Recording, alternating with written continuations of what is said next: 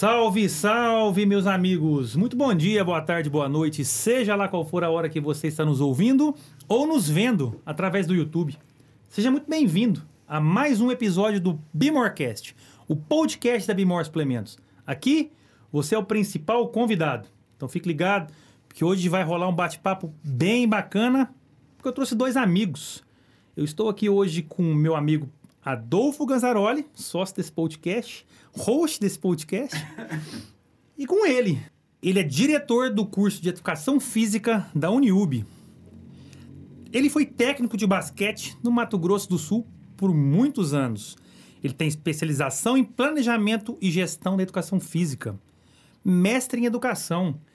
Ele é Silas Queiroz. Silas, muito obrigado pela sua presença.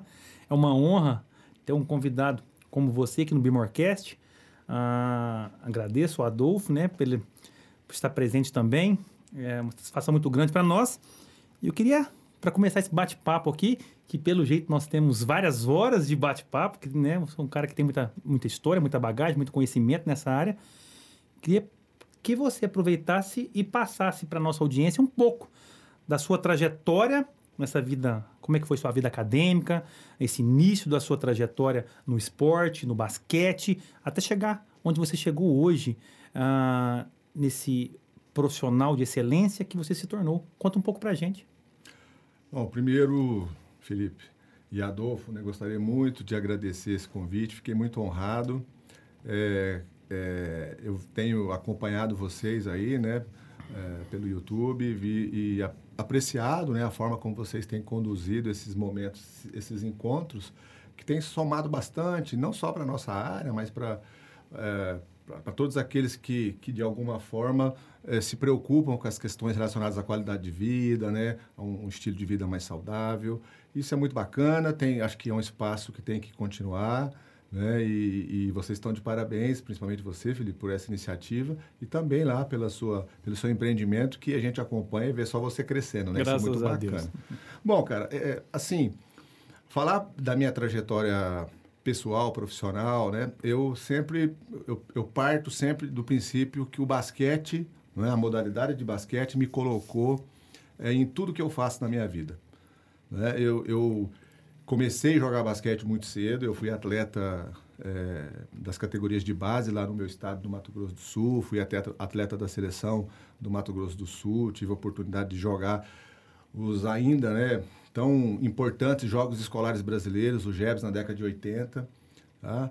E a, a, a, o sonho de, ser um, de se tornar um atleta, ele, ele acabou, de alguma forma, sendo adiado e depois até cancelado em função da, da minha entrada para fazer o curso de Educação Física, que não foi uma entrada direta também, eu passei pelo, pela Universidade Federal do Mato Grosso do Sul, no curso de Agronomia. Né? Lá na nossa cidade é uma tradição o curso de Engenharia Agronômica e eu, eu tinha três irmãos engenheiros e acabei também fazendo um, um período né, do curso de Educação de Agronomia. E depois é, com as questões que eu ainda estava envolvido com jogos, sempre saindo para jogar no estado do Paraná, Santa Catarina, interior de São Paulo, eu acabei desistindo do curso de agronomia e migrando para o curso de educação física. E ao entrar no. Então, eu fui para o curso de educação física por conta do basquete. Eu fui para fazer educação física para virar professor técnico de basquete. Você já tinha essa ideia quando Sim, você entrou? eu só fiz a, a educação física, né? Uhum. Nosso curso era um curso de licenciatura na época, mas abrangia todas as áreas e eu fui com essa expectativa de me tornar um, um, um profissional do basquete. Um professor, um professor, um técnico, um dirigente, né? Eu já, já tinha um envolvimento muito forte com essa área e acabei é, migrando para a educação física. Ao entrar no curso de educação física, eu tive a minha primeira oportunidade de emprego né? Diferentemente de hoje, que a gente tem o CREF aí atuando, né, na questão da fiscalização da profissão, naquela época a gente não era uma profissão regulamentada, década de 90, início da década de 90, né? E eu já cursando a educação física fui ser técnico de basquete de uma escola particular.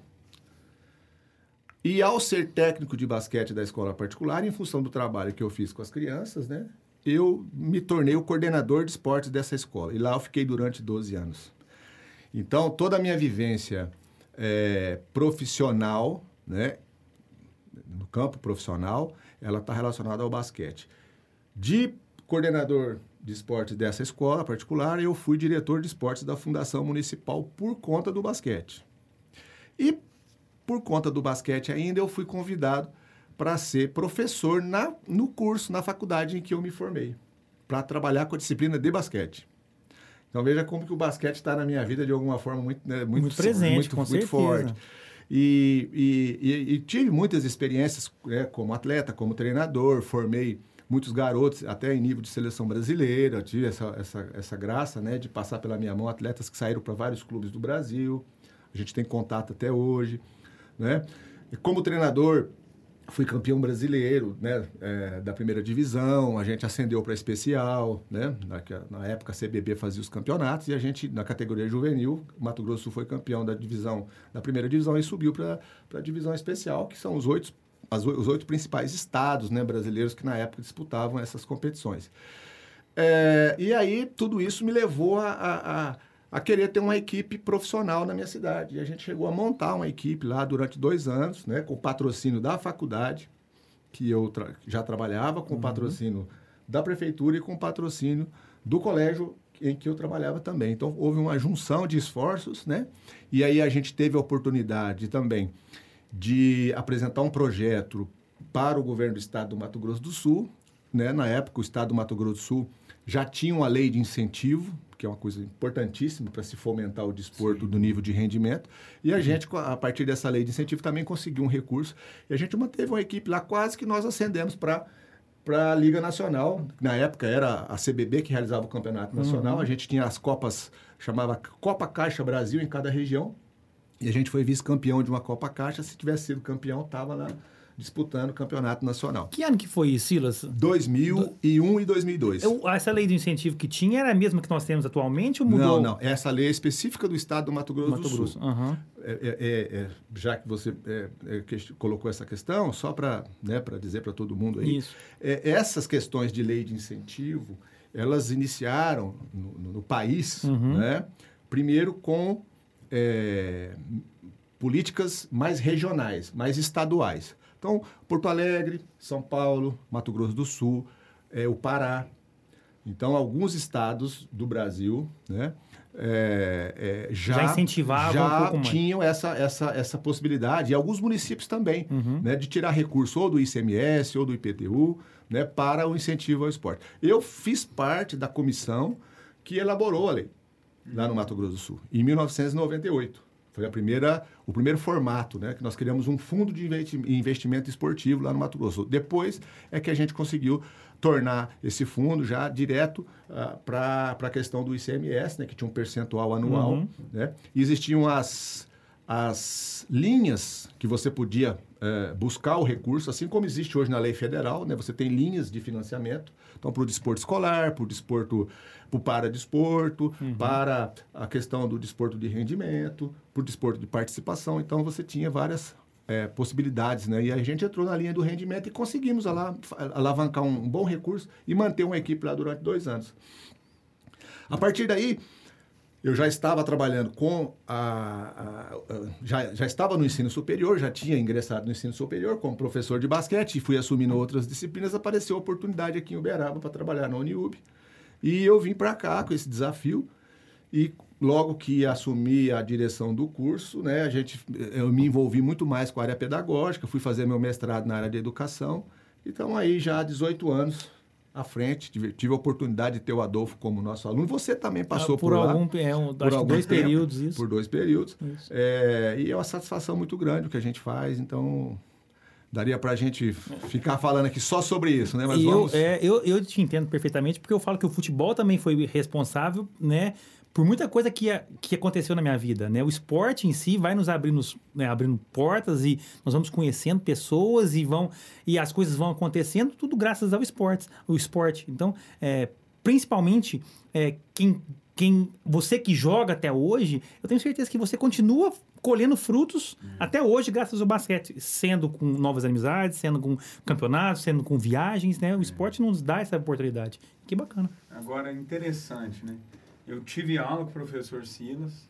Eu, quando você chegou, eu estava... Eu peguei você chegando na faculdade, né, Silas? Você estava no segundo ano. Estava no segundo ano. e não tinha ideia, enquanto ele meu professor, do currículo dele. Né? Você tem que deixar esse currículo claro lá para os alunos, velho. O pessoal da educação física aí tem que ter ideia né, da bagagem que o Silas tem. Porque eu não tinha essa noção dessa, desse, dessa trajetória sua tão, tão rica né, de, de vivências dentro do esporte. E eu queria te perguntar uma coisa, que você falou uma coisa que me chamou a atenção, Silas. Quando que virou essa chave que você era jogador de basquete? Eu acredito que da mesma maneira que eu com jiu-jitsu, Nogueira com futebol, tinha aquele ímpeto de tentar essa vida profissional, de querer competir e tudo mais. Essa chave virou só de você entrar na faculdade, você decidiu, não, vou parar com isso e vou dedicar a vida de acadêmica? Foi, tudo foi acontecendo, é, como o Felipe falou, as coisas vão acontecendo, às vezes você vai conhecendo pessoas, portas vão se abrindo. Exatamente. A minha especialização lá no Paraná, depois que eu me formei, eh, eu ainda jogava, ainda tinha ainda alguma coisinha de esperança, de, né? Porque a gente sempre alimenta. É, isso, sempre né? alimenta, assim. É, mas assim, as coisas foram acontecendo e as portas foram, foram se abrindo para outros caminhos, né? E eu entendi que... E, e- e também tem um outro lado, o, o Adolfo e Felipe, que é o seguinte, vou- na, na minha época, essa, essa, esse final da década de 80, início da década de 90, né? É, o esporte brasileiro, principalmente os esportes de quadra, né? é, estavam passando por um momento de, de transformação. O voleibol vinha numa, numa crescente, que o voleibol passou por um processo de profissionalização, de espetacularização a partir da década de 80, lá com, com o Bradesco Boa Vista, né? com a Atlântica Boa Vista, quer dizer, com a, a equipe do Bernardinho, do Bernardo, né? o irmão dele, o William, aquela turma toda. E o, o, o voleibol foi o primeiro esporte que, dos esportes coletivos que apresentou uma estrutura um pouco melhor. Né? É, no Brasil, a gente tinha uma hegemonia dos clubes de São Paulo. Né? Ou você entrava num daqueles três ou quatro clubes de São Paulo, ou você ia ter que ficar correndo o trecho, né? Então, isso tudo te, te coloca diante de uma realidade que você fala assim, É, não, é difícil. é, É difícil, difícil, eu não, é eu não, difícil. não tô afim de me sujeitar para É. algumas coisas, eu vou Uhum. trilhar outro caminho. E poderia ter jogado. Eu tive, inclusive, no momento em que eu estava cursando educação física, eu tive dois convites para jogar no interior do Paraná e no interior de São Paulo. Né? O- ambos os convites para disputar campeonatos estaduais importantes e que ascendiam a- a- ao campeonato nacional, mas eram convites assim que você praticamente tinha que pagar para jogar. É. Né? E eu tinha um, um desejo também de, de continuar a minha carreira como aluno, né? E vir, me tornar um profissional de educação física, um professor de educação física. Então acaba que isso, essas coisas foram é, tomando um caminho próprio, sem muito, né? Deixando as coisas acontecerem. E eu acredito que hoje, na realidade do curso de Educação Física, você vê esse perfil de aluno que chega com potencial, com esse, com esse histórico de ter tentado uma carreira profissional dentro de algum determinado esporte, chega no momento que tem que optar. Com certeza. É, embora, Adolfo, quando você fala de perfil de aluno na atualidade, né, o, o aluno que, o ingressante do curso de educação física na atualidade, a gente faz sempre uma pesquisa né, com esses alunos para ver por que, que ele veio fazer educação física, qual é a, a expectativa que ele tem com o curso, etc. Hoje a gente tem um número muito pequeno de meninos e meninas, né, de garotos aí, que é, estão diretamente ligados ao esporte. Eu ia te falar isso agora. tá? Qual que é o perfil hoje de um, de um estudante que chega para fazer o curso de educação física que vocês... Qual leitura que vocês fazem no modo geral? Então, a, a leitura é muito simples, Felipe. Na década de 70, com todo o movimento que aconteceu de, de renovação do pensamento da educação física brasileira, né? com os primeiros estudos aí na área de ciência do esporte, os primeiros estudos na área da fisiologia, né? a gente teve um, um incremento muito grande né? pra, para a educação física vinculada ao desporto de performance. Então, eu tive professores de educação física na escola que eram da área da performance esportiva, que eram da área do rendimento esportivo. Então, a gente aprendia os esportes, pelo menos aqueles mais tradicionais. Né? Eu fazia basquete, mas joguei handball, joguei voleibol. Meu esporte era o basquete, mas a gente acabava atletismo, fazia várias provas do atletismo e fazia provas assim, é, de forma bem organizada, né, sistematizada, treinada, porque os professores, a formação em educação física nessa época era muito esportivizada. Era mais prática, assim. Também, também. mas não só mais prática, mas o currículo era mais esportivizado. Você tinha uma carga horária dentro da educação física, é, por exemplo, de ter 120 horas de basquete Uhum. no curso. Hoje a gente tem 40. Entendi. Eu Né? ia te perguntar isso também. Tá? Então, só assim, né, tentando responder só a pergunta de vocês, a questão do perfil. Hoje é um perfil muito complexo. Né? Nós, tem, nós temos alunos que vêm por conta do, do- do apreço que ele tem pelas atividades físicas, principalmente em, em ambientes como academia, né? ginástica, musculação. É um grupo bacana. A gente tem um grupo forte que vem da dança. Muita gente, inclusive eu ouvi o Ale falando, né? Que ele começou a educação física, que ele veio da dança também. Uhum. Né? É, é, muitos alunos que vêm das lutas e artes marciais. Né? E quando você vai olhar para o futebol, para o basquete, para o voleibol, para a natação, para o judô, ah, que são aqueles esportes mais tradicionais, né? o próprio atletismo, você vai ter uma- um número muito pequeno. Né? E, e a gente sente essa dificuldade porque mesmo o curso tendo uma bagagem teórica muito forte, você tem os momentos práticos. Né? E esses momentos práticos, eles acabam. A gente acaba tendo uma dificuldade e aí implica uma responsabilidade metodológica do professor de entender que aqueles alunos que ali estão, né? Eles precisam aprender a ensinar, eles precisam aprender o ato educativo de, de uma ou outra situação, de uma ou outra modalidade, né? Mas que eles têm uma dificuldade em termos de é, capacidades coordenativas, desenvolvimento motor muito grande. Né? A gente chega com alunos lá com déficit de conhecimento do corpo, É. do próprio corpo. E aí vai para uma aula de dança, de ginástica artística, né? das aulas que a gente chama de aulas mais práticas, né? o aluno tem muita dificuldade, mas eles se superam e eles aprendem aquilo que precisa aprender num curso que pretende uma formação mais generalista. Você falou de, de mudanças da carga horária, por exemplo, do basquete, né, na aula prática. Quais são as mudanças que você vê, assim, do seu início ali como né, ah, ah, diretor, né, para o momento atual? Teve muitas mudanças em, é, em grade curricular e quais foram as mudanças que você acha que foram mais impactantes? Né? Ou as mudanças foram pequenas? O que, que você acha, assim, a diferença de uma carga horária de alguns anos atrás para a carga horária atual? Veja bem, eh, Felipe, se eu for colocar só o tempo que eu estou como diretor, eu estou há 16 anos na Uniub como diretor. Estou há 18 como professor, mas de 16 como diretor, né? As mudanças, elas, elas aconteceram mais no que se refere a, a, a gente estabelecer no currículo, até por, por conta das próprias diretrizes, das próprias orientações né, eh, eh, nacionais, e, enfim, eh, com relação àquelas, àqueles componentes curriculares que estão mais vinculados à área da saúde. Né? Hoje a gente tem os cursos, principalmente o curso de bacharelado, né, os cursos de bacharelados. A gente tem aqui na nossa Universidade Federal do Triângulo, né, nossa universidade parceira aqui, um curso muito voltado para a área da saúde. Tanto que o mestrado dele, as linhas de pesquisa são mais voltadas para a área da saúde do que para a área do desempenho propriamente dito, para a área do esporte, etc. Né? Lazer. Então é mais saúde, mais eh, trabalhar com grupos específicos, com grupos especiais. né? Então essas disciplinas elas passaram a fazer parte e uma, do currículo. E uma outra novidade é a questão da, in- da inserção do profissional de educação física, que faz o curso de bacharelado, né, na área da saúde pública. Então, a gente tem também disciplinas que vão discutir isso, componentes curriculares, né, que a gente vai discutir a, a, a inserção desse profissional trabalhando de forma interdisciplinar. Né? Hoje a gente tem, por exemplo, uma residência multiprofissional em saúde. Tá? A Tairine, que foi nossa aluna, né, trabalha com você, ela Ótimo. ela, ela, ela fez uma residência, né? Ela saiu da, da, da universidade, foi fazer uma residência multiprofissional na área da saúde, né? Que é uma novidade aí de uns anos para cá, tá? De, aproximadamente, principalmente aqui no Uberaba, de 10 anos para cá, tá?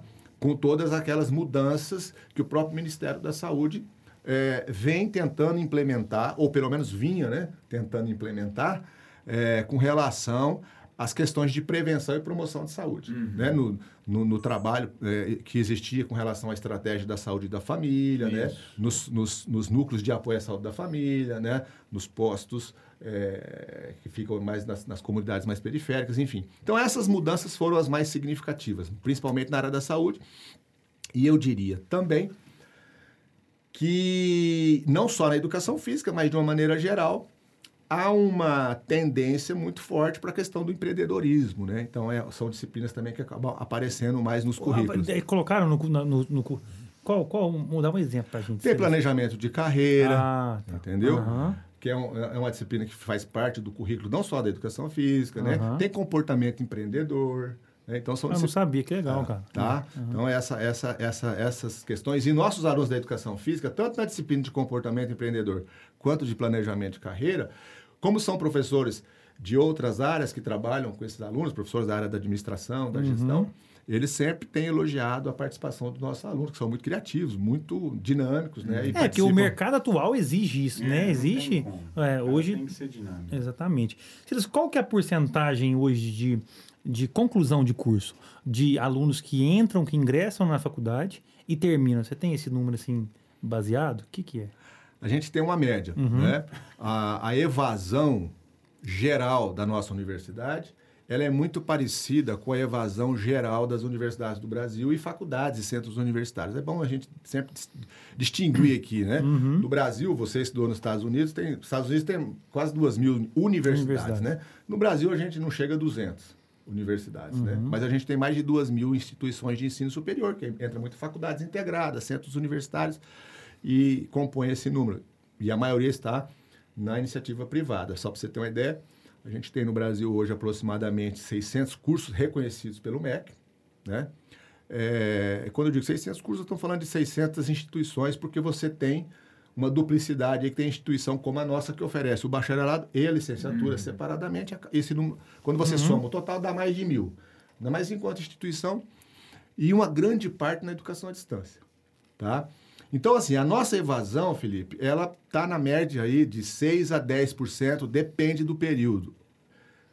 Pós-pandemia ou durante a pandemia, a gente está vivendo um momento bastante é. atípico, Atípico, né? uhum. A gente chegou a uma evasão de 30%, tá? Mas existe uma esperança, até mais um pouquinho. A gente tem uma esperança de que esse aluno que se afastou, que por conta da pandemia, Volte muitas agora. vezes nosso aluno, a maioria dos nossos alunos são alunos do período noturno, são alunos trabalhadores e eles é, é, possivelmente, né, é, possa ter a vida aí algum problema de emprego, Claro, da claro. família e tal, É. e eles vão priorizar outras coisas.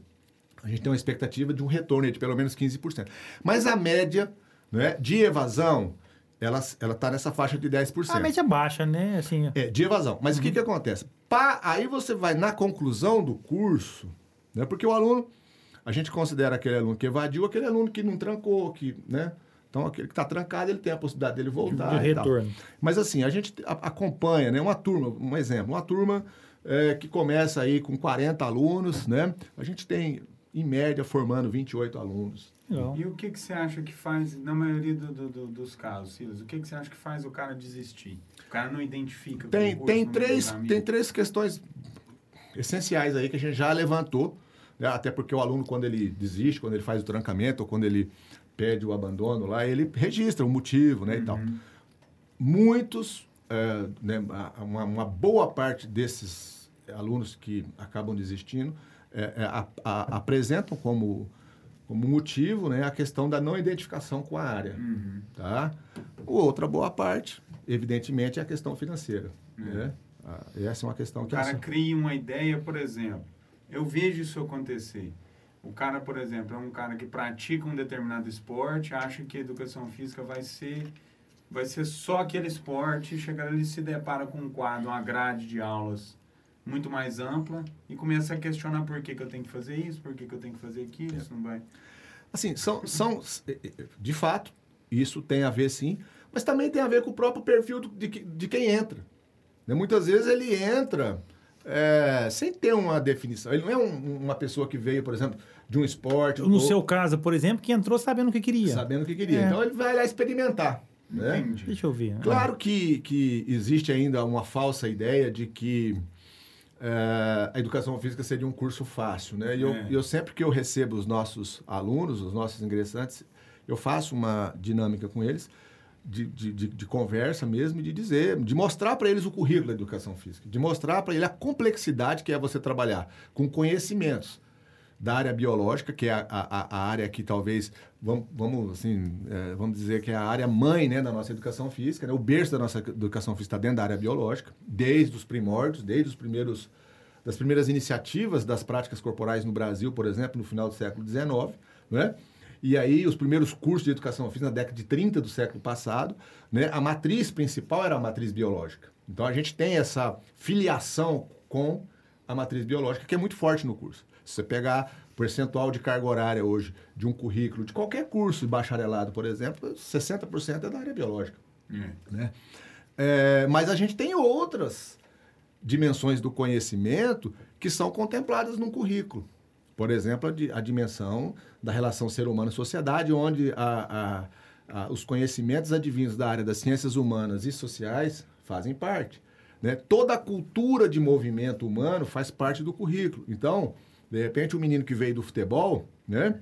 É aquilo que você falou, ele não está entendendo por que, que ele tem que fazer uma aula de ginástica artística, né? Que é um, um esporte voltado para mulheres, né? Ou de ginástica rítmica, quer dizer, que é, é- é um esporte voltado para mulheres, né? E a, a própria ginástica artística, que mesmo tendo a participação de homens, também a maioria, né, das pessoas que, que se envolvem são mulheres. Então, por que, que eu tenho que fazer isso? Então, isso faz parte do currículo. Então, esse currículo ele é muito complexo. A dimensão técnico-instrumental, a dimensão científica, técnico-científica, né? Ele aprender a fazer um trabalho, aprender a, a, a- a escrever uma Essa tese. Né? Então, tudo isso é, torna o curso muito complexo.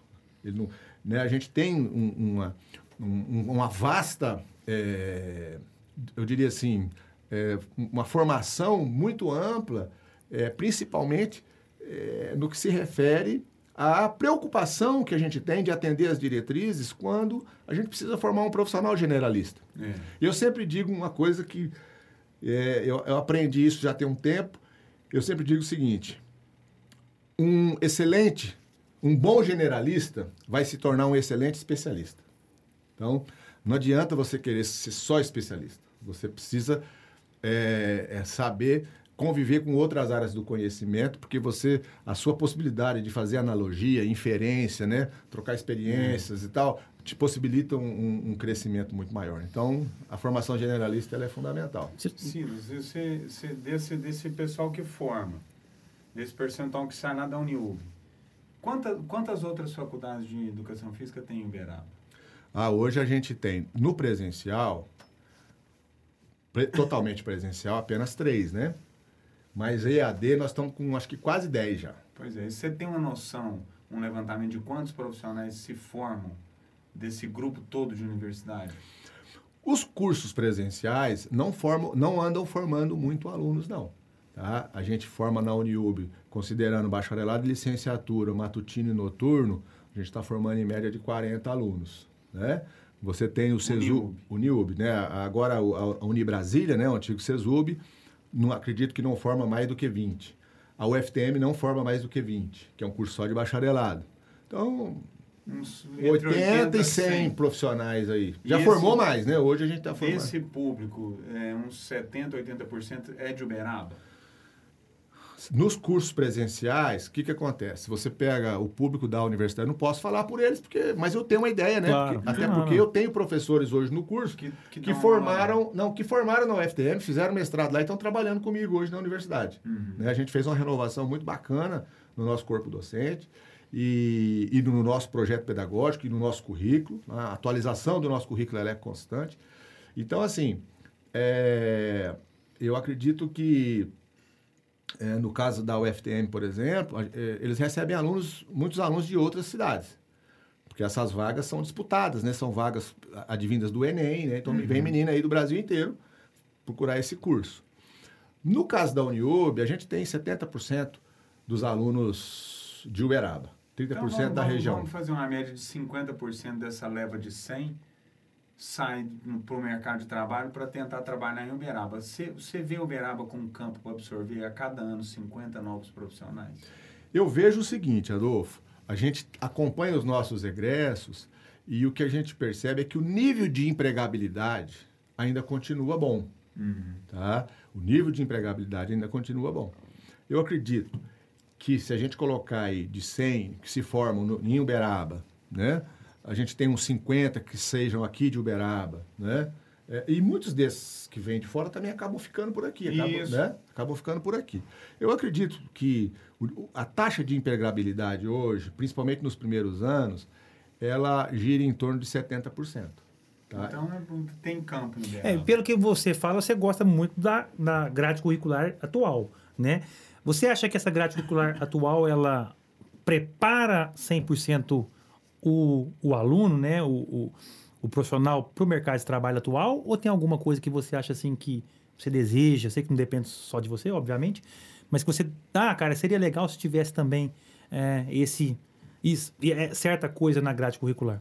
Ela prepara para o mercado atual? Olha, qualquer curso de graduação, Felipe, eu tenho dois filhos que estão terminando, três filhos, na verdade, né? Uma menina interrompeu os estudos porque ela foi para os Estados Unidos, é, mas ah, os dois meninos estão terminando essa- os cursos de de graduação em universidades públicas, é, cursos na área da engenharia.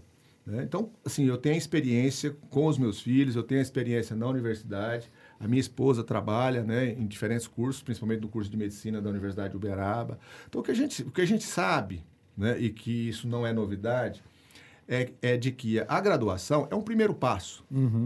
Tá? Eu não acredito é, que a grande maioria dos estudantes de todos os cursos, não só da educação física, saiam preparados. Pronto. Você pega, por exemplo, o menino que sai da- do curso de Direito, qual é o índice de aprovação na OAB? É, bem baixo, é bem baixo, né? exatamente. Aham. Então, é- é- é- essa maturidade profissional ela vai acontecer com o tempo. O que, que eu acredito que seja o grande diferencial para um curso de graduação? tá? É essa preocupação em articular para os seus alunos tudo aquilo que deve ser o papel da universidade. Não só o ensino de graduação, mas o trabalho com a extensão, com a pesquisa e, de preferência, depois que ele possa fazer uma pós-graduação dentro da própria universidade. Então, esse tripé de ensino, pesquisa e, extensão, ele contribui muito para a formação. Né? É, a pesquisa trazendo né, conhecimentos, uma base teórica robusta, conceitual, né, procedimentos que são importantes, preferência pesquisas mais aplicadas. A área de extensão, colocando esse menino em contato com a comunidade, com a prática, né? E o ensino, principalmente ah, quando você trabalha com as disciplinas que envolvem as práticas curriculares, como o estágio, por exemplo, são oportunidades que o aluno tem, né? De melhorar a sua formação. Então, essa formação generalista que a gente sempre busca, né? Deve contribuir significativamente para que ele, junto com essas outras é, é, esferas né, do conhecimento que deve perpassar uma universidade. É por isso que nós somos universidade, né? para ser reconhecido como universidade, a gente tem que desenvolver né, essas três esferas. E aí eu acho que aí sim a gente pode colocar um profissional no mercado é, um pouco mais é, em condições de entender o seu mercado, de participar do seu mercado. Agora, para que tenha uma, uma atuação profissional mais segura. Agora, isso não depende só da gente. É exatamente isso que eu ia falar. Isso depende É muito de muito como a- o aluno vai levar o curso também, né? A gente tem claro. casos de excepcionais alunos que Aham. saem com uma formação, como todo mundo teve, né? A Aham. formação foi igual para Claro, todo mundo. é. Como ele Uhum. absorveu esse conhecimento, Exatamente. Uhum. como ele usou esse conhecimento durante a formação dele, ele sai já um, um, um século na frente do Isso, outro. é. Você acha que, só para a gente continuar esse assunto, você acha que essa. A gente, nós enfrentamos um ano difícil, né? O ano passado, e a- a- é- é, com certeza na parte do ensino também, e entrou esse ensino à distância. Você acha que isso pode ter atrapalhado um pouco o desenvolvimento desses alunos? Porque, queira ou não, a gente sabe que a ensino à distância não é a mesma coisa ali de, do presencial. Ou é? Ou eu estou falando algo errado? O que, que você acha? Você acha que pode ter atrapalhado um pouco? Ou o aluno... É, a- a- qual que é a sua opinião sobre esse Bom, ensino à distância que nós enfrentamos Então aí? vamos lá. É, primeiro, ah, só a gente precisa cuidar das questões conceituais, né? Uhum. Então a gente não promoveu o ensino à distância. Certo. O ensino à distância ele tem uma característica. E Tá. tem um formato. Ele tem um formato. Certo. Né? EAD é uma coisa. Então, você lá na, na universidade que eu trabalho, tem um curso EAD. Ele tem um formato. Né? As aulas já estão previamente agendadas, o conteúdo está lá, o material está lá, o aluno acessa quando ele quer e tal. Em função da pandemia, o que a gente teve que fazer foi trabalhar no ambiente remoto com aulas síncronas, né? Então o professor está ali às 19 horas, é o horário dele, ele Dá abre a sala, né? O menino está na casa dele, o professor está na, na, na casa dele também, ou na, ou na própria universidade, ele vai ministrar a aula dele ali de forma síncrona e tal. Então, e- esse é um detalhe importante. Isso. Então, é, a- a- os próprios alunos, no começo, ah, eu estou pagando a universidade para ter aula EAD. Não, você não está tendo aula EAD, você, né? você tá é um acesso remoto ali, é um mas acesso remoto, aham. mas é com essas características, Certo. tá? Então, é, esse é o primeiro ponto que eu gostaria de, de colocar. O segundo ponto é que é, quando a gente trabalha com educação, né, e aí a gente tem as políticas nacionais que vão é, delineando como é que essa educação vai acontecer. Nós temos um Plano Nacional de Educação, e aí vem diretriz, vem resolução do MEC, né, dizendo como que as universidades devem proceder com os seus currículos, com os seus projetos pedagógicos. Essa tendência de aumentar a carga horária não presencial, e aí sim entrar né, uhum. a questão do ensino à distância, dentro do curso presencial, isso já é realidade. Desde... É uma tendência. Não, não é uma tendência, já é realidade. Tá? A gente teve em 2018 uma autorização para que todos os cursos tivessem até, com exceção da medicina, tivesse até 20% da carga horária dos cursos presenciais é, de forma não presencial. Então eu tenho um curso de 3.200 horas. Quanto que dá 80% aí, você que é bom de matemática, né? Uhum. A gente vai ter ali uma quantidade, né, é, aproximadamente 300 horas, 8 vezes 3, 24, né? De carga horária não presencial. Em 2019, essa resolução foi alterada e a gente passou a ter, não só nós, todas as universidades brasileiras, né? É uma possibilidade de ampliar isso até 40%. Dobrou.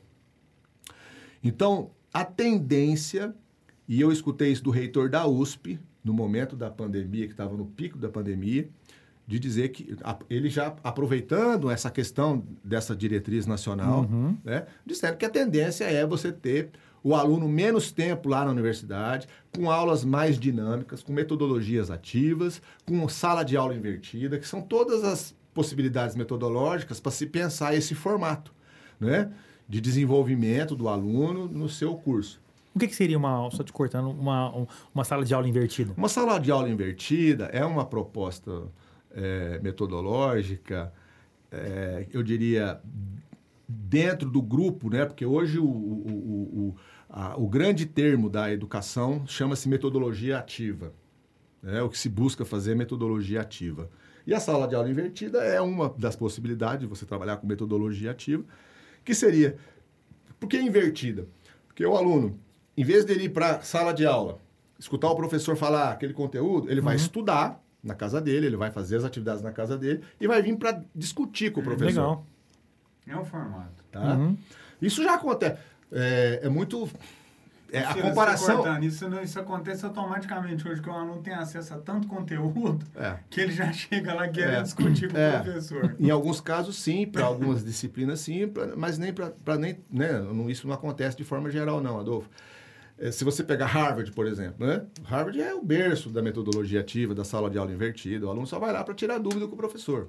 Então, é isso é uma realidade. Nós uhum. estamos no olho do furacão, nós estamos num momento de transição. Como eu sou professor de história também, de, da educação física e gosto muito da área de história, quando a gente olha para o nosso tempo, a gente pensa que as mudanças estão acontecendo de forma muito rápida, né? Mas se você parar para pensar, nós estamos aí com praticamente 30 anos, né? 30 anos, quase a idade de vocês, né? De mudanças na área da educação. De mudanças que estão caminhando. Essas mudanças começaram lá na década de 90 e estão chegando hoje uhum. para fazer esse efeito que está fazendo agora. Tá? Então, isso não é novo. O EAD, ele começa a surgir no Brasil no momento que surge a internet. Uhum. Não é? partir da década, da década 90, meados da década 90, 95. Isso, 94, né? 95, isso. Tá? Então, é, isso vem sendo discutido.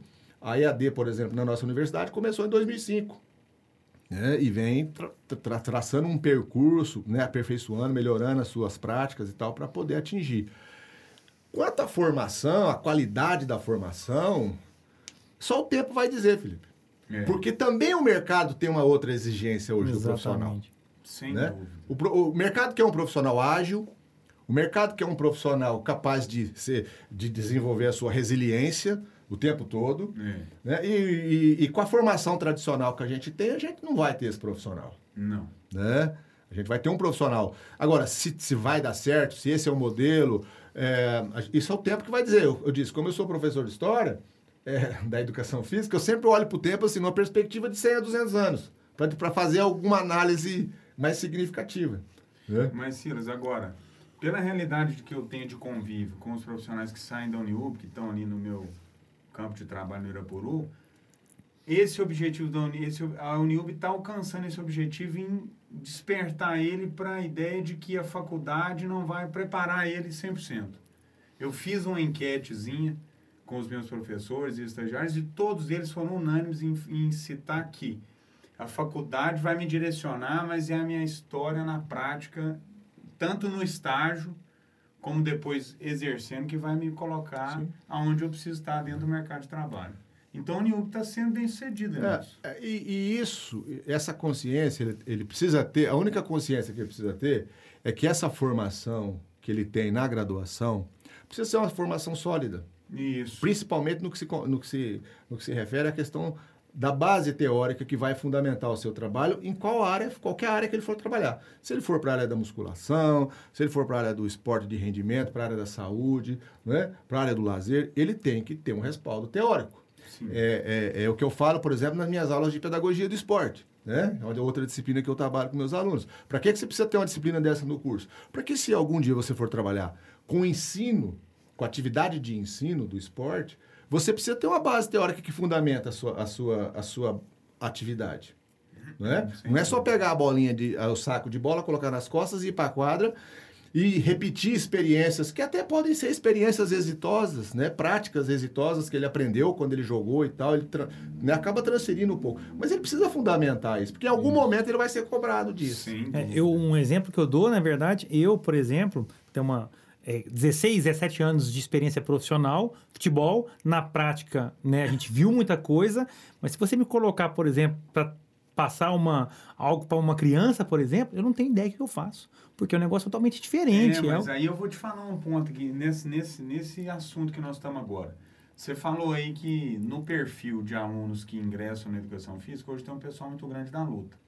Me corrija se eu estiver errado. O conselho ainda não fiscaliza a luta. A pessoa que é formada, que é faixa preta de uma modalidade, o CREF permite ele dar aula sem ser formado em educação física. O CREF, é, não, não, não o CREF, né, mas o Conselho Federal de Educação Física, né, quando a, a, a profissão foi regulamentada lá em 1998, eles estabeleceram né, que todo aquele profissional que já tivesse o direito adquirido, ou seja, já estivesse atuando como nessas áreas, né, ele poderia continuar atuando desde que ele tenha o reconhecimento profissional através daquele curso, né? Que eles têm um curso de curta duração, Sim. né? Para transformar esse, esse profissional, entre aspas, né? No, no que eles chamavam de, a palavra me fugiu provisionado, provisionado, provisionado. Né? o provisionado, ah, ah. tá? Então, isso existe. As demandas judiciais, não só para as lutas, para de dança, né? Para a área, o tênis, por exemplo. Né? O futebol tem uma lei própria. Né? O futebol, ninguém vai lá tirar um técnico de futebol. Você não, você não vai ter um, um profissional do, do CREF, lá de São Paulo, e lá no, no estádio do Morumbi tirar o fulano, o Rogério Senna, porque ele não é professor de educação. E essa é a pergunta que eu gostaria de fazer, pois que é, a gente estava citando antes deixa do... Deixa eu terminar isso aqui, porque é importante, Silas. Então, para dizer, o CREF hoje, se ele chegar, por exemplo, lá na Fitirapuru, ele vai exigir dos professores de luta que eles sejam formados ou tenham provisionado. Isso. Pois é, hoje eu liguei para um professor de luta antigo, mestre, faixa vermelha lá no Rio de Janeiro, e ele me contando o panorama da luta lá no Rio, e o que, que ele me disse? Que o nível do jiu-jitsu lá no Rio de Janeiro melhorou demais nível de intelectual dos praticantes, por quê? A maioria dos professores hoje são formados em educação física. Mas é uma, é uma tendência natural. É, há um então, esse cara está buscando. Ele está buscando a capacitação. Um ele já né? percebeu Você, que ele precisa do embasamento ah, teórico ah, também. Também. Mas eu queria te perguntar, Silas, exatamente essa discussão eu sempre tenho com alguns amigos próximos. Na sua opinião, você acha que hoje, nós demos o exemplo do, do treinador de futebol, pode ser do basquete. Uhum. Para ele ser treinador de uma equipe profissional, você acha que ele deve ter a formação acadêmica? Olha, é, eu, eu poderia responder isso de forma politicamente correta uhum. e dizer para você que sim, tá? mas não é como eu penso. Eu, eu tenho um, um posicionamento contrário uhum. a regulamentação da nossa profissão por vários motivos. Eu sou daqueles que fez parte lá atrás do movimento contrário à, à regulamentação da profissão. E eu vou explicar por quê. É, é, a nossa área, ela demora um pouquinho para explicar, mas nós Fique vamos lá. à vontade, fique É, é, a nossa vontade. área, ela, desde o início, né, a gente sempre teve uma tendência muito pedagógica. Até porque o grande mercado de trabalho da nossa área era a escola. Sempre foi. Até a década de 90, né, cara fazia educação física para dar dar aula na escola. escola. Por isso que existiam os cursos de licenciatura. Porque a licenciatura, ela é a habilitação que ele tem, a autorização que ele tem, a licença que ele tem para dar aula né, na escola com o componente curricular de educação física. né? Aquele componente que faz parte da organização curricular do projeto pedagógico das escolas. Então, esse é o licenciado. né? Então, a nossa área ela tem essa herança pedagógica, mesmo que a matriz teórica principal dela seja da área biológica, que a gente tem um- uma afiliação muito próxima à medicina. Né? Tanto que as primeiras cadeiras mais importantes dos cursos de educação física lá na década de 30, 40 eram ocupadas por médicos. Né? As aulas práticas podiam ser qualquer instrutor, inclusive militares. Então, essa é a contribuição dos militares na nossa área. E a área médica com conhecimento científico. Embora que seja, que tenha sido uma, um, um conhecimento fundamentado na medicina higienista, eugenista e tal, mas isso é outro assunto para uma outra hora. O que, que acontece? Com o advento né, da nossa é, do nosso país, né, de alguma forma, a partir da década de 70, principalmente por conta né, de dois episódios. A gente ter sido campeão mundial em 1970 de futebol, já com uma, uma, uma proximidade à ciência, né, com os treinamentos físicos, etc. Já houve uma evolução naquele sentido, né? E é, também o fato da gente estar sobre a égide de um governo militar que tinha como prerrogativa, né, trabalhar muito a questão do nacionalismo e, e aí eles acreditavam muito na força do esporte, Sim. né, para tornar o país uma potência mundial. Por isso que as escolas na década de 80 eram chamadas de celeiros de atletas, né? Então essa discussão, ela permeou o campo da formação e da atuação do profissional de educação física até chegar na década de 70, 80, quando houve uma revolução por conta do advento das chamadas ciências do esporte. Entende? As ciências, as chamadas ciências do esporte vieram para contribuir de uma forma significativa e foram né, envidados esforços, construção de laboratórios de fisiologia do esforço, né, programas né, é, é, dos órgãos federativos no sentido de promover seleção e detecção de talentos. Isso tudo aconteceu na década de 80, 90. A própria o próprio, a própria criação dos Jogos Escolares Brasileiros lá na década de 70 foi uma invenção para atender essa demanda, para tirar os melhores, né? A diferença. Na minha época, os Jogos Brasileiros escolares era a seleção do estado que ia. Hoje é a, escola campeã do município, ela joga a fase regional, joga a fase estadual. Se ela ganhar o estadual, aquela escola de Uberaba ali, vamos pegar o, o, o Corina, né? Colégio Estadual Corina. Se ele ganhar o futebol aqui, ganhar o regional e ganhar o estadual, ele vai jogar o brasileiro. É a escola que vai. Aí esses, né? Enfim, essa discussão ela permeou e ganhou força no debate acadêmico. Né? Porque aí começaram as produções científicas, a produção do conhecimento começa ali na final da década de 70. Por quê? Porque é onde começam os primeiros cursos de pós-graduação no Brasil de nível de mestrado e doutorado. E muitos dos nossos professores aqui, que não conseguiam fazer o mestrado ou doutorado aqui, iam para onde? Para o exterior. Alemanha, Estados Unidos, Inglaterra, França, Portugal. Então a gente teve uma... E aí a, a influência, ela vem por exemplo, quem foi para a área da educação teve a influência da área da educação. Vejo. Quem foi Uhum. para a área da fisiologia, da ciência do esporte, teve a área. E, e- e a coisa cresceu e o debate cresceu. E chegou nesse movimento, né? um grupo representativo querendo né? que, que que a educação física se transformasse de fato numa profissão científica, porque é- ela, ela tinha um olhar muito pedagógico. E aí ficava muito naquela história do professor que está na escola, fazendo brincadeirinhas com as Uhum. crianças, aquilo não tinha sentido nenhum. Isso. Eles esqueceram, né? Que existe toda uma fundamentação também para poder você estar na As escola. brincadeiras têm fundamento. Esse, né? Enfim, e aí não- essa discussão ela não, não teve fim, não tem até hoje. Com isso, houve o processo de regulamentação e esse órgão, essa autarquia federal que não precisa prestar conta para ninguém, diga-se de passagem, tá? ela faz e desfaz aí é, O que ela achar que o deve. ela achar que deve. Mas no futebol ela não mexe. Então, veja bem, o que, que eu penso em relação a isso? Eu fiz esse enredo todo para chegar onde eu quero chegar. A gente é, deveria ter uma formação única, tá? Em, e essa formação devia ser licenciatura, com todas as possibilidades, né? como o currículo antigo era, né? Uhum. Claro, com as novidades. Né? O uhum. licenciado ele tem que saber de saúde, ele está na escola, ele precisa saber de saúde, ele precisa saber de obesidade, uhum. ele precisa saber de, de hipertensão, né? ele precisa saber conhecer tudo isso. Mas valorizar as especializações.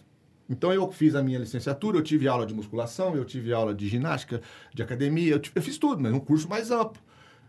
Ia ter uma carga horária um pouquinho maior. E depois. Tinha mais anos, sim. Ele, ele, pelo menos quatro anos e meio para que ele tivesse uma carga horária. Cinco né? anos. Cinco uhum. anos, pelo menos, como a maioria dos cursos são. Né? Para ter. Na, na Rússia, por exemplo, o curso é de seis anos. Isso. E ele sai professor.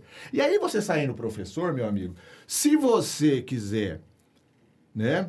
Ser técnico de futebol, você vai ter que fazer os cursos da Confederação Brasileira. Exatamente. Se você quiser ser técnico de voleibol, eu, eu, acabava de conversar com o Alexandre, né, que é professor de voleibol, falou, ah, eu fiz o curso nível 3 da Confederação.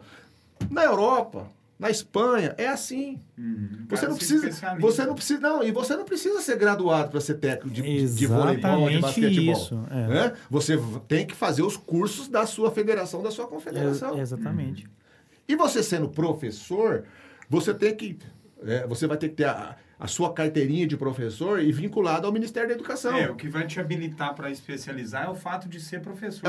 É, é aí você sai para sua especialização. Uhum. Tá? Essa é a minha opinião. É, eu concordo, eu também tenho essa, eu, eu, eu, eu sou dessa opinião também. Eu dou um exemplo é, sempre que me perguntam sobre isso. Por exemplo, quando você vai entrar numa sala de cirurgia, você tem várias pessoas que trabalham ali.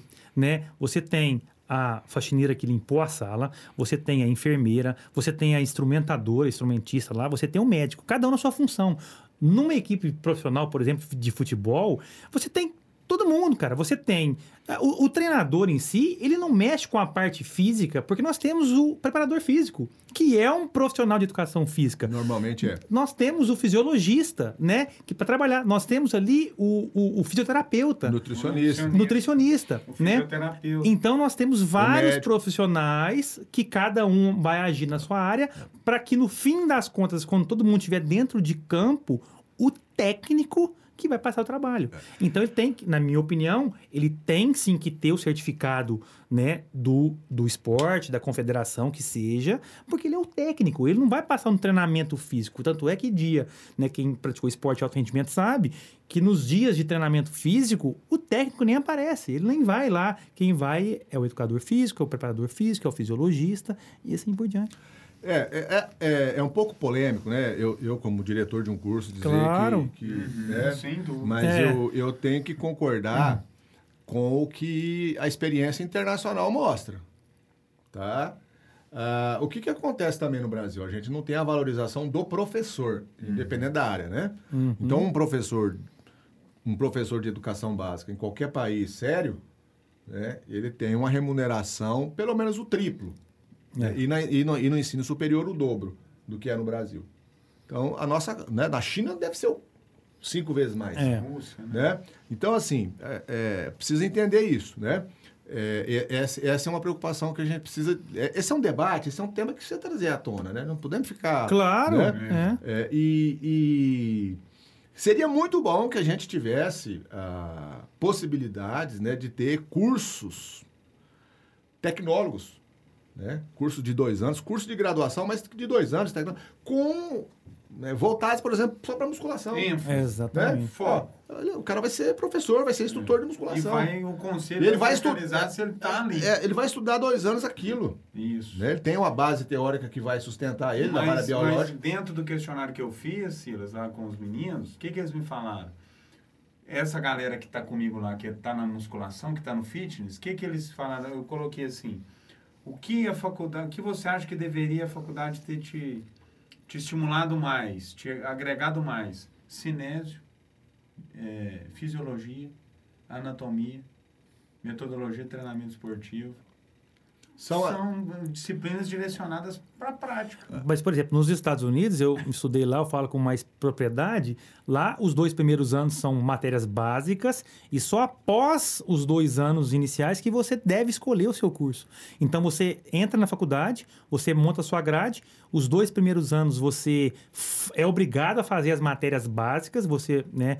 É, ajusta de acordo com você que você quer no segundo após o segundo ano que você escolhe. E por exemplo nessa área, né, ela tem é, cinesiologia, kinesiology, né, que foi o que eu fiz. Lá tem physical education, que é educação física, fisiologia. Então são vários cursos que você pode ser especialista. A partir do terceiro ano. A partir do terceiro ano. É, hoje é, é até bom você ter colocado isso, Felipe, porque hoje a nossa resolução atual, né, a diretriz nacional dos cursos de educação física, as diretrizes curriculares nacionais, ela estabelece o seguinte, a partir de 2018 isso, tá? Os cursos têm até dois anos para a implementação dos seus currículos dessa nova diretriz. O que, que ela estabelece?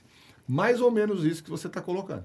O aluno entra, só que, é, só que já né, com a especificidade de ele entrar para fazer educação física. Ele não entra para fazer licenciatura nem bacharelado, ele entra para fazer educação física. Hum. Então, o meu aluno que vai entrar em 2022 agora, no primeiro semestre, ele vai entrar para fazer educação física. Ele vai fazer dois anos de um núcleo comum. Ao término de dois anos, ele tem a, a, a possibilidade dele escolher. Claro que nós vamos estabelecer alguns critérios, né? alguns uhum. pré-requisitos para a escolha, para ele ir fazer licenciatura ou bacharelado. Tá? Então, essa é uma mudança significativa que houve Entendi. no currículo. Então, então, isso aí vai mexer bastante, né? Vai. No é. perfil do profissional. É. Pelo, pelo, pelo público que você tem lá, Silas, a rapaziada que está com você lá, o que, que você acha que, esse, que essa galera vai, vai escolher mais desses 100 alunos que tem lá? Mais licenciatura ou mais bacharelado? Não, não. A gente tem um, um histórico, né? Desde 2010, quando a gente passou a ofertar o curso de bacharelado no período noturno também, né? Um histórico do seguinte, é, comparativamente. Então, se eu tenho uma entrada de 100 alunos, o curso era anual, né? Então, a gente tinha uma entrada maior porque era anual, agora é uhum.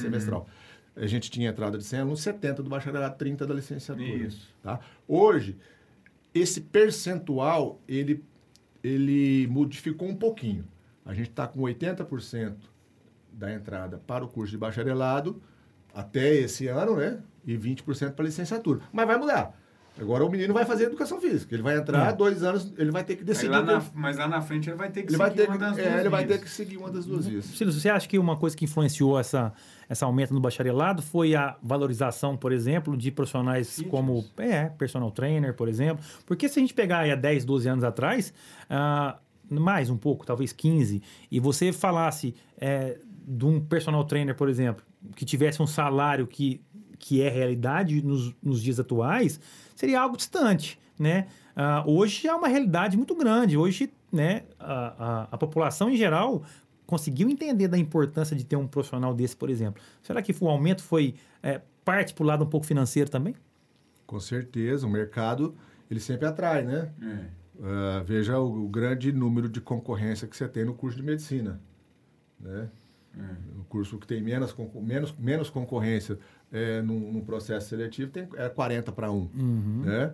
É, a educação física é uma, prof, é uma das cinco profissões mais acessadas no SISU. Né? O menino faz o Enem, depois uhum. ele entra lá no SISU para acessar, entendeu? É a quinta profissão mais acessada.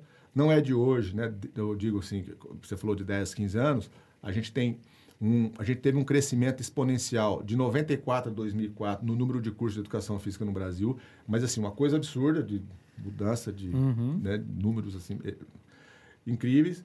É, há uma valorização profissional, há uma, uma, uma, um momento em que não só a mídia tradicional, mas o advento das redes sociais contribuiu demais, demais. para o crescimento da nossa profissão né, no campo do bacharelado, naquilo que se refere à promoção de saúde, uhum. principalmente, né? E, e, e, o campo mais amplo também, né? Porque o, o, o menino que faz o curso de bacharelado, o aluno né, que faz o curso de bacharelado, ele tem uma, uma amplitude de, de, de, de atuação profissional muito maior daquele que faz a licenciatura, que sabe que o campo dele é a escola. Pois é, eu quero te perguntar, Silas, dentro desse formato que a gente estava discutindo agora, de ser mais específico, por exemplo, o cara que quer musculação, no futuro, se isso vier a se concretizar, ele vai lá e vai fazer dois anos para fazer para trabalhar com musculação. Para isso tomar um formato assim de ser cumprido no termo de lei, legislação, vai ter que ter uma fiscalização muito grande, porque o que, que acontece na prática? O cara, às vezes, ele agarra o que aparece. E aí, se, essa, se esse curso não for muito bem definido, por exemplo, o CREF hoje ele não consegue, por mais que ele tente, ele não consegue fiscalizar todo mundo. Aqui em Minas, nós temos um problema é, bastante significativo, que é a questão geográfica. Nós temos Isso. 863 municípios, se eu não estiver enganado. Né? E, enfim, o conselho é, realmente tem dificuldades. Porque de vez em quando eu tenho cara lá que vai deixar currículo para trabalhar lá na academia, mas ele tem, tem só licenciatura, ele não tem bacharelado. Ah, mas o CREF não vem e tal, não sei o que. Exato. Quer dizer, esse cara lá na faculdade, ele optou por uma área que, consequentemente, ele não conseguiu emprego, e ele falou, não, vou tentar nessa aqui. O que a gente tem, assim, duas coisas. Uma coisa interessante. Muitos alunos que fazem o bacharelado retornam para fazer, fazer a hum. licenciatura. Hum. Tá? Muitos, não, não é, A gente tem um número legal de alunos que vêm, que fizeram bacharelado, estão atuando às vezes, e vêm fazer licenciatura por quê? Está preocupado com concurso público, muitas ah, vezes é, nas mas, escolas, uhum. tá? Para seguir carreira acadêmica, ele tem que fazer licenciatura? Não. não. não. Para fazer para seguir a carreira acadêmica, você tem que entrar. Fazer uma especialização. Você tem que entrar para o mundo acadêmico. Hoje, é, no caso das universidades, a gente tem que ter um percentual de 70% do nosso corpo docente entre mestres e doutores. Então, normalmente, quando a gente vai contratar, a gente está evitando de contratar especialista só. Então, se aqui é um cara que tem mestrado é. ou doutorado. Embora a gente sabe, por exemplo, uma área específica, vou pegar o caso das lutas, né, que é uma área muito específica.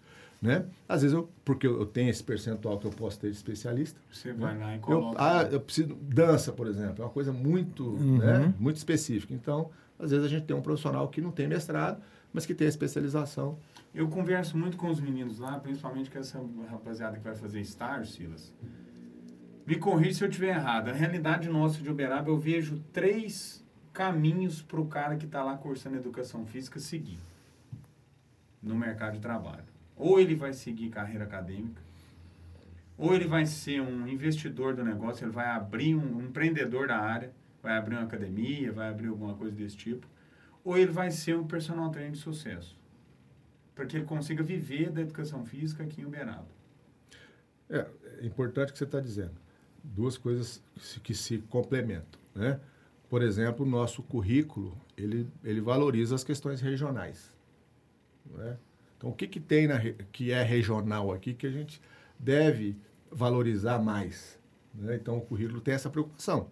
Né? A própria diretriz nacional, ela, ela orienta no sentido de que as, as, as questões regionais sejam atendidas no currículo. Né? Isso é, é, é, fundamental. E o outro aspecto, Adolfo, com relação ao que você está colocando, né? É,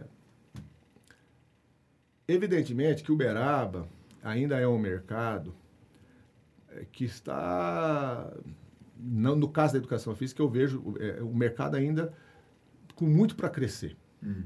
Eu tenho essa expectativa. Né? Há uma, uma, uma demanda né, que está aumentando e isso tem, né, uma, gera uma, uma, uma expectativa positiva. Mas é evidente que as áreas principais são essas mesmo. Não são. Aí o que, que eu falo para os meninos? Olha, seguir carreira acadêmica, você vai terminar a faculdade, vai ingressar na especialização, mestrado, doutorado. Para você entrar no mercado hoje, sendo um investidor do, do ramo fitness, você tem que estar preparado em agulha no mínimo 2 milhões, 3 milhões. Você montar uma academia para você concorrer com as três maiores que tem hoje em Uberaba. Porque não adianta você, acabando de se formar, montar, por exemplo, um estúdio sem ninguém te conhecer, sem você ter uma clientela, é mais difícil dele dar certo. E aí você tem a terceira via, que é o quê? Você ser um profissional, um personal trainer, que hoje o Uberaba, um cara, assim, capacitado, um cara que está consolidado no mercado, ganha bem. O cara tem uma condição de vida boa. Eu tenho acompanhado. Você sabe que sim. É, você, é por exemplo, está enriquecendo e não quer contar pra gente, cara. Você tá tô ralando, tô trabalhando, tá, rico. de cargo.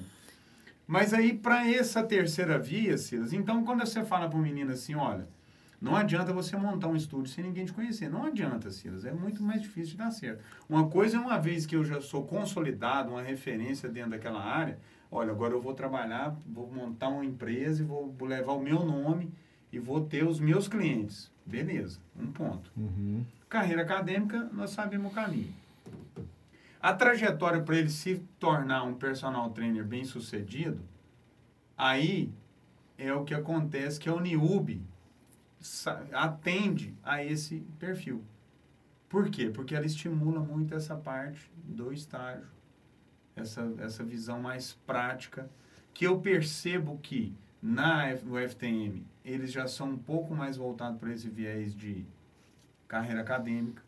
Eles já não, não, não, não, não valorizam. Não é que não valorizam, lógico que valorizam, mas não incentivam tanto o aluno a se dedicar à prática como o aluno da Uniub. Tem, tem, tem algumas né, razões para explicar isso. Né? Uma delas, bem simples, é o próprio perfil dos professores das universidades públicas. Né? A gente, quando fala em desenvolver pesquisa e extensão, eu estou renovando bastante o, cur- o corpo docente do nosso curso. Acho que eu, se eu tivesse que dizer para você qual é o legado que você deixa né, na- no curso de Educação Física da Universidade de. Renovação. É a questão de, da preocupação de atualizar constantemente o nosso projeto pedagógico e, os nossos, e o nosso corpo docente. Um corpo docente que tenha uma, uma experiência profissional, mas também que tenha uma carreira acadêmica de, de formação, de pesquisa, porque isso é importante. Porque no não tinha tanto. Não tinha tanto. É isso aí que eu Tá. estou te falando. Tá? E a gente tem buscado. Isso reflete nos alunos. Isso a gente tem buscado essa. é, mesclar Uhum. essas duas questões. Pensar na atuação profissional, mas também pensar um pouquinho na, na questão da pesquisa. No caso da Universidade Federal, é, das universidades públicas, a maioria, em qualquer curso, né? É, dos, pro- dos profissionais tem um vínculo mais forte com a pesquisa. Sim. E isso automaticamente vai ser transferido ali Passa para o aluno. o aluno, né? E é uma formação sólida, né? E aí cada um vai buscar a sua, seu espaço na, da maneira que ele entender. E é um campo que hoje, por exemplo, você acabou de me falar que hoje você já não contrata só um especialista. Você quer um cara que tem um mestrado um Eu, doutorado. eu não disse bem isso, Não. mas... Não, assim, de uma maneira geral, o cara que tem só uma especialização hoje, para ele deixar um currículo em, qual, em qualquer universidade, ele já vai concorrer com um número muito maior de pessoas que têm mestrado e A- doutorado. As últimas contratações que nós fizemos, todos pelo menos com título de mestre. As últimas quatro contratações. Isso. Então, por exemplo, para Inclusive esse o Alessandro foi uma aquisição que nós fizemos importante lá. Isso, É. um ótimo profissional. Então, ô Silas, esse, esse, o campo para esse menino que quer seguir uma carreira acadêmica também não é fácil. Não. Ele é bem, é, a porta é bem estreita. Mas normalmente, quem vai para esse. Quem está na universidade pública e que vai para a carreira acadêmica, ele já está pensando num concurso público.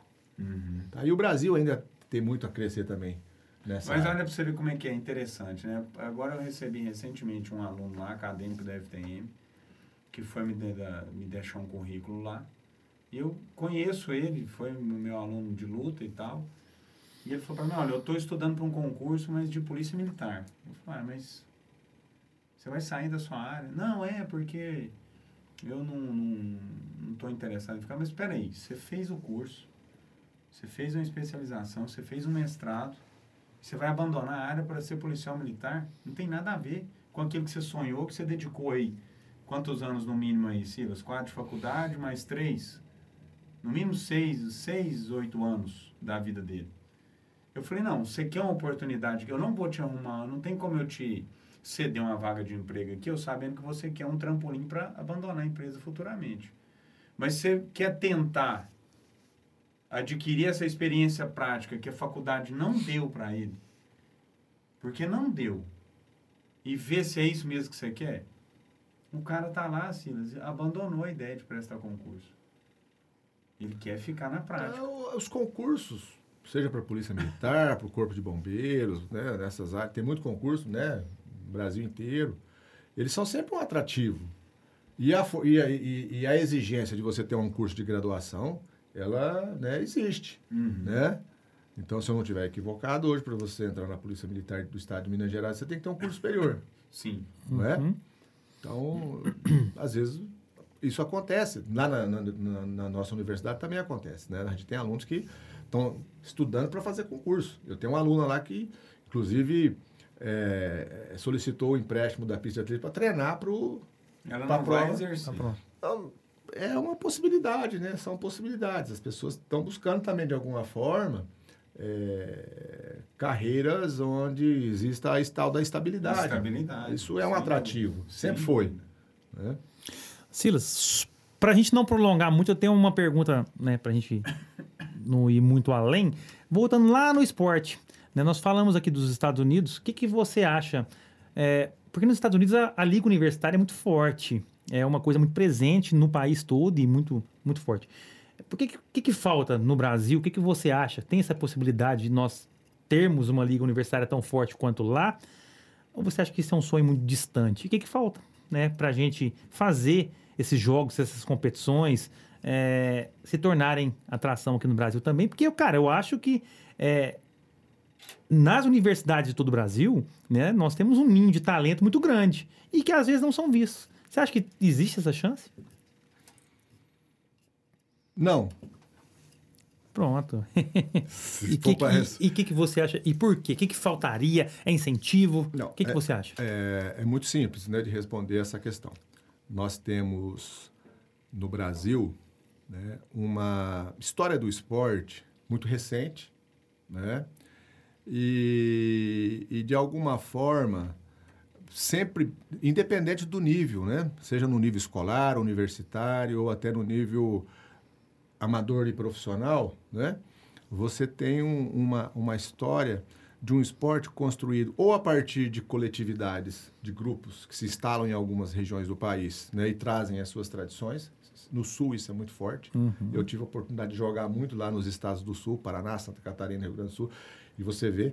O interior de São Paulo também teve influência, né, muita influência de alemão e italiano. Então tem alguma né, diferença cultural importante. E aí a gente precisa olhar para o Brasil com toda a sua dimensão geográfica, né? O Brasil é um país continental aqui, enfim. Então, essa, essa realidade, ela, é, essa realidade esportiva do nosso país, ela foi construída ou através dessas coletividades e também, muito particularmente, através do que eu chamo, né, do- da forma como o esporte é feito no Brasil, tá? ele é feito muito em cima das pessoas físicas. Então, é o Silas que gostava de basquete, é o, é o Felipe que gostava de futebol, que inventou, que pôs dinheiro do bolso, que correu atrás, passou o chapéu. Essa, essa, essa realidade continua. Continua. Acabando de ver o voleibol aí, né? Com Aham. um projeto para disputar uma Liga C Nacional, o menino passando o chapéu, Exatamente. né? O professor Alexandre. lá, É, né? lutando. lutando para ver se consegue. Ou seja, Felipe, o esporte não é nem na esfera pública e também não é na esfera privada uma agenda central de discussão. Ela sempre é uma agenda periférica e é carregada de ideologias que mascaram muitas vezes o papel do esporte, né? Porque o esporte em si também ele não é sozinho, ele não é nada, né? A gente depende de- do professor que está ali, Sim. né? Claro. Então, é, é, é, se, no, se na, na iniciativa privada a gente percebe que o esporte não é uma agenda central de discussão, seja na escola particular, seja no clube, seja na associação, né? é, é, é, é, como se fosse um- uma espécie de, de é, de fetiche mesmo, dizer, ah, aqui- tem um esporte e tal, mas né, em formato de, de lazer ou qualquer coisa nesse, nesse sentido. Então, essa, essa realidade que você coloca né, dos Estados Unidos, isso em qualquer nível de escolaridade, Uhum. até chegar no profissional, isso é porque existe uma cultura de colocar o esporte como uma agenda central. Tá? E, e principalmente lá, na iniciativa privada. Né? E, e- e- isso é passado de geração em geração. Aqui são pequenos grupos, pequena, pequenas coletividades que às vezes se destacam num ou outro esporte. Você vai no Rio Grande do Sul, por exemplo, no Sojipa, é um clube muito forte no judô, por exemplo, nas ginásticas, né? Por quê? Porque tem uma coletividade lá que vem passando de geração em geração. Né? Um dia vai acabar se continuar desse jeito. Tá? É, você tem no Brasil três clubes formadores, o Sojipa é um deles, o Minas Tênis é outro, né? É. E o nosso Pinheiros em São Paulo. O Praia agora vem com uma tendência bacana, né? O Praia Clube de Uberlândia com uma tendência bacana também de ser um clube formador, tá? Ou seja, enquanto o esporte for agenda periférica, tanto no setor privado quanto no setor público, esquece qualquer possibilidade da gente, né? A gente consegue ser uma potência até em alguns esportes e tal, por conta da mercadorização desse esporte, né? É o lado profissional mesmo. Aham. Quem vai para o lado profissional consegue e vai, lógico, aí vai ter igualdade de condições. Temos caso aí de vários atletas brasileiros que, né, por pertencerem a famílias aí que tinham condição de mandar esse menino para fora, para os Estados Unidos e tal, e vem, vai para lá, depois volta a ser medalhista aqui no Brasil. Com certeza. né? Então, ainda é muito particular. Ainda não é uma, uma agenda que, Coisa coletiva. que, que se discuta, por exemplo, num clube, ó, o esporte é prioridade. Que quando eu digo de agenda periférica, Não, é difícil, ela né? é- não é, não é prioridade. É difícil. Exatamente isso. Ô Silas, por exemplo, trazendo bem para a atualidade com relação à Covid, pandemia. A gente que está ali na realidade, mexendo com, lidando com pessoas que estão buscando eh, se cuidarem, o meu público ali na Fitirapura mudou completamente. Desde maio que as academias abriram, mais de 50% das matrículas são de pessoas que nunca entraram numa sala de musculação. E se deram conta de que precisam de mudar o estilo de vida. Você acredita que isso pode refletir na, no conteúdo agora que vai ser ministrado para esse pessoal que está na faculdade? Você acha que a pandemia pode chegar num, num ponto de mudar um pouco o direcionamento do que vai ser passado para essa... A pandemia, é, é, ela veio para ficar, né? Em todas as áreas, né? Ela está mostrando algumas coisas é, a partir da realidade que a gente viveu durante esses dois anos, que a gente vem vivendo, né? Ela, ela, ela vai, vai, vai, vai transformar, vai mudar muita coisa. E, e talvez, é, coincidentemente ou não, no momento em que as coisas estão mudando mesmo. Né? Não tivesse acontecido a pandemia, as mudanças estariam acontecendo. Porque nós estamos num, num processo de transição tecnológica, informacional, de conhecimento, né? de valores, etc. É, a gente, eu acho que a gente teve um, no Brasil, a gente teve um, um período aí em que a- eu sou muito otimista, a gente cresceu muito em várias, em várias áreas, inclusive na ciência, na educação, né? Podemos colocar aí 30 anos de crescimento, com todas as dificuldades, com todos os problemas, né? Mas a gente vinha com um horizonte, marchando, pensando no horizonte. Eu acho que a gente teve uma interrupção importante em função de vários aspectos econômicos, políticos, culturais e também essa questão de saúde pública, mas a gente vai retomar né? E com, com certeza com mudanças importantes. Né? acho que a pandemia vai ser uma... é, Esse, vai, ela vai ser pauta de alguma Com certeza, com certeza. Não, isso.